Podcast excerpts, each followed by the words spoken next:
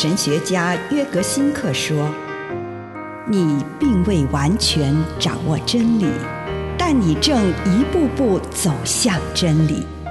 你不是真理，但真理会塑造你。你还没有到达目的地，但你将会依循着耶稣的脚踪。”抵达终点，并且有一天，你将会说：“一切都很好。”这是真的。上帝感谢你，让一切都美好。愿我们每一天都以诚实遇见上帝，遇见他人，遇见自己。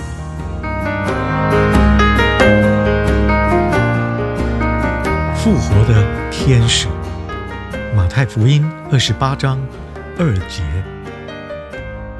忽然有强烈的地震，主的天使从天上降下来，把石头滚开，坐在上面。当妇女们在昏暗的天色当中来到墓穴，要看耶稣的坟墓时，有一位上帝的天使从天上降下来。把石头滚开，坐在上面。他的容貌像闪电，他的衣服像雪一样的洁白。当天使进到我们生命当中时，复活就发生在我们身上。他会开启我们内心的坟墓，滚开坟墓洞口的大石头。上帝以天使的形象进入我们实际的生活中，影响我们。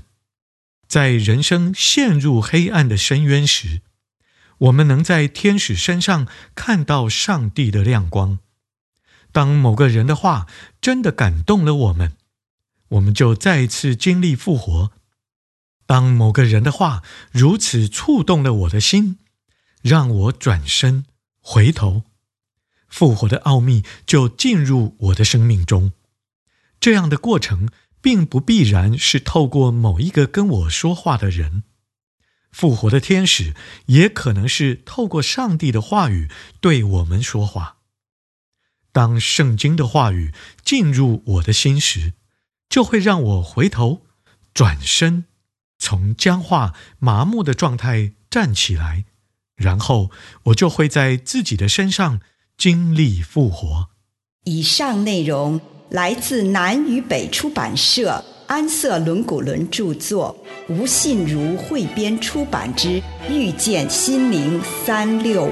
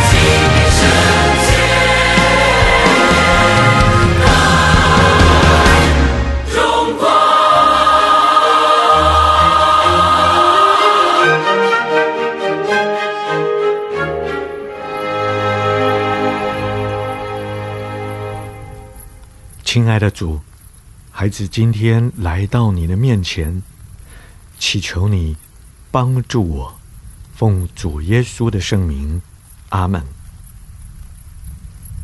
花一点时间，向主陈述自己最感恩的事情。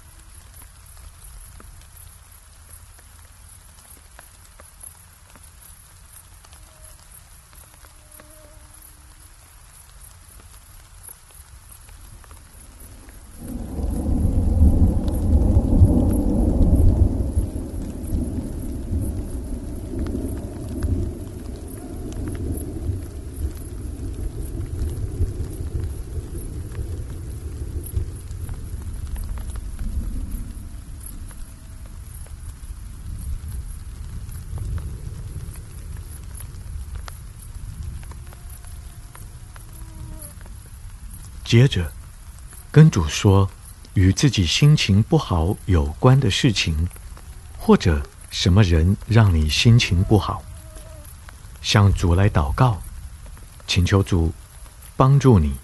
在这个时候，请你安静聆听这件事，或遇见让你心情不好的这个人，在这些事情上，主要对你说什么？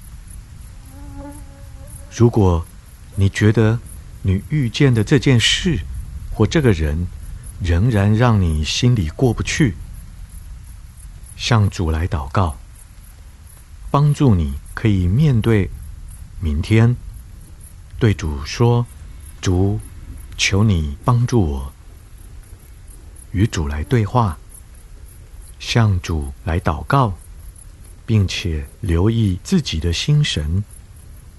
这个时候，主要与你说什么？